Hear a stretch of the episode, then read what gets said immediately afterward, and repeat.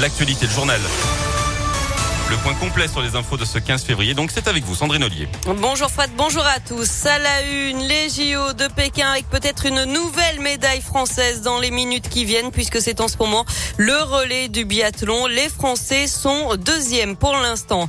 Mauvaise nouvelle par contre pour le ski alpin avec une chute ce matin de la Française Camille Cerruti. Ses JO sont terminés. Elle souffre d'une rupture du ligament croisé du genou droit. Elle va être rapatriée au plus vite en France. Et hier, comme un clin d'œil l'histoire, les Clermontois Gabriela Papadakis et Guillaume Cizeron sont devenus champions olympiques en danse sur glace 20 ans après Gwendal Pezra et Marina Anissina.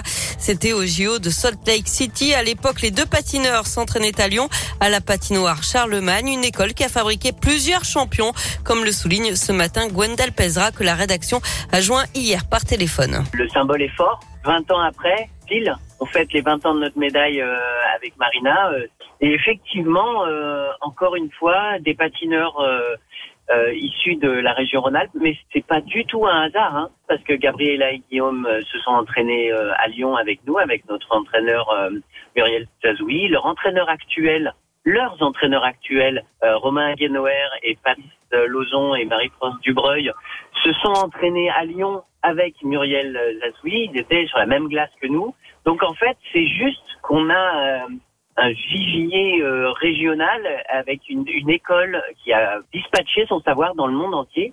Donc c'est c'est pas un hasard du tout.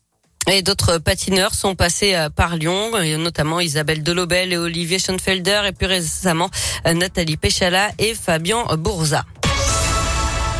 L'actualité, c'est aussi un enfant frappé à la tête pour faire un buzz. Ça s'est passé à Caluire sur un terrain de foot, selon le progrès.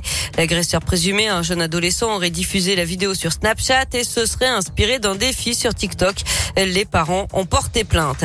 Six blessés dans un incendie hier après-midi dans le 7e arrondissement de Lyon. Le feu s'est déclaré au rez-de-chaussée d'un immeuble de deux étages. Trois personnes ont dû être transportées à l'hôpital.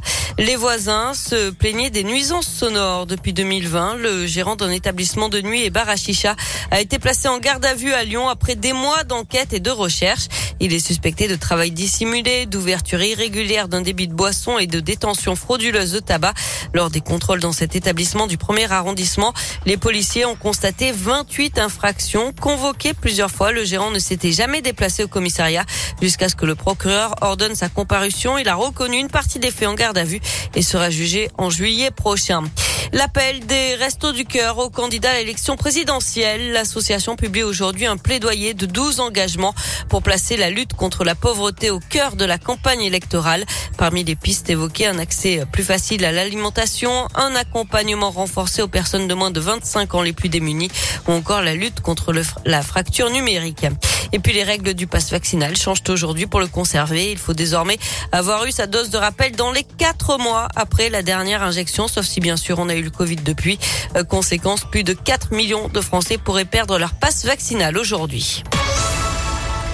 On termine en revenant au sport avec un mot de foot et de Ligue des Champions, huitième de finale. Allez, le PSG affronte le Real Madrid de Benzema ce soir à 21h.